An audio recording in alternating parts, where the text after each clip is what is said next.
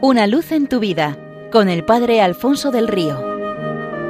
Un cordial saludo para todos los oyentes de Radio María desde el Seminario Diocesano de Getafe. Cuentan que tres chavales, desafiando un cartel que advertía del peligro de bañarse en un determinado punto de la costa, decidieron darse un chapuzón. En pocos minutos estaban en el agua y también en pocos minutos comprobaron que la advertencia era real. Unas fuertes corrientes les engullían en un remolino. Los muchachos, presa del pánico, gritaban pidiendo ayuda. Sáquennos de aquí, que alguien nos ayude, el mar nos arrastra. Ya casi no tenían fuerzas para seguir nadando contra corriente, y en esto un pescador oyó sus gritos y sin pensárselo dos veces se lanzó al agua. Sacó con gran esfuerzo al primero, y una vez que lo dejó a salvo en el acantinado, fue a buscar al segundo. El salvamento del segundo le supuso un esfuerzo titánico, pero también lo consiguió. Buceó para sacar de lo profundo al tercero que ya había comenzado a hundirse, y aquello le supuso eh, llegar al límite de sus fuerzas. Con todo consiguió ponerlo a salvo. Un grupo grande de curiosos que se había ido congregando al oír el griterío de los chicos y que había contemplado la hazaña del salvamento aplaudía a rabiar al héroe. Este tendido en las rocas había realizado tal esfuerzo que su corazón no lo pudo resistir, y rodeado de gente impotente que esperaba la llegada de la ambulancia, se debatía entre la vida y la muerte. Los chicos, con una mezcla de sentimientos, de alegría grande por haber sido salvados y de pena profunda al ver las consecuencias de su capricho, estaban hechos un mar de lágrimas. Uno de ellos atinó a decir a su Salvador Señor, le estaremos agradecidos de por vida. ¿Qué podríamos hacer para compensar su esfuerzo? Y el pescador, con su último hálito vital, les dijo Vivid de tal manera que mi sacrificio haya merecido la pena. Esta es nuestra historia, la que hemos tenido ocasión de revivir en estos días del triduo pascual. Jesucristo no lo ha dudado. Lleno de amor por nosotros se ha lanzado de cabeza a la muerte y una muerte de cruz para rescatarnos. Cada uno de los momentos que el Señor ha querido padecer, nosotros los podemos completar con un estribillo constante. Eso fue por mí.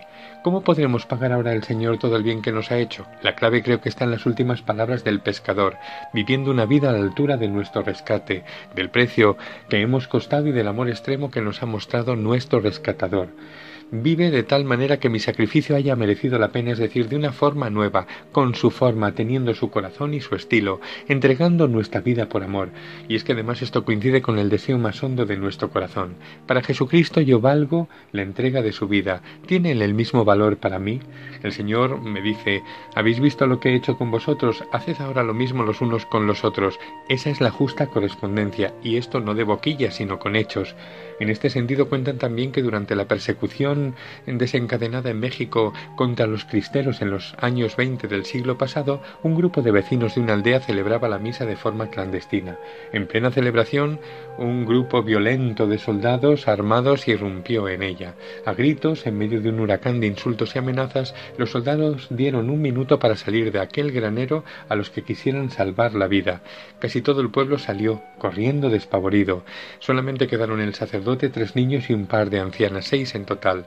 Estos son los que están dispuestos a morir por Jesucristo, dijo el que capitaneaba el grupo.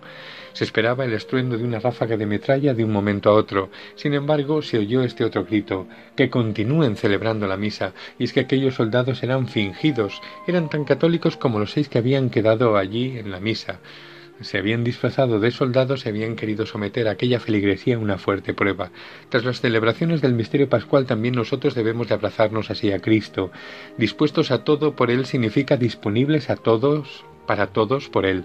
No hay que esperar a vernos encañonados por un fusil para dar testimonio de amor y fidelidad. Cada día tenemos mil ocasiones para entregar la vida por Él dándonos a los hermanos. Ese era su estilo y verlo en nosotros habla de su paso por nuestro corazón. Eso es Pascua. Una vida pascual es la correspondencia que lo vivido nos pide. Vive de forma que su sacrificio haya merecido la pena. Seamos de Cristo, solo de Cristo, totalmente de Cristo y para siempre de Él.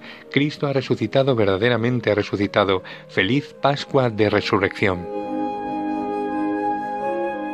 Una luz en tu vida con el Padre Alfonso del Río.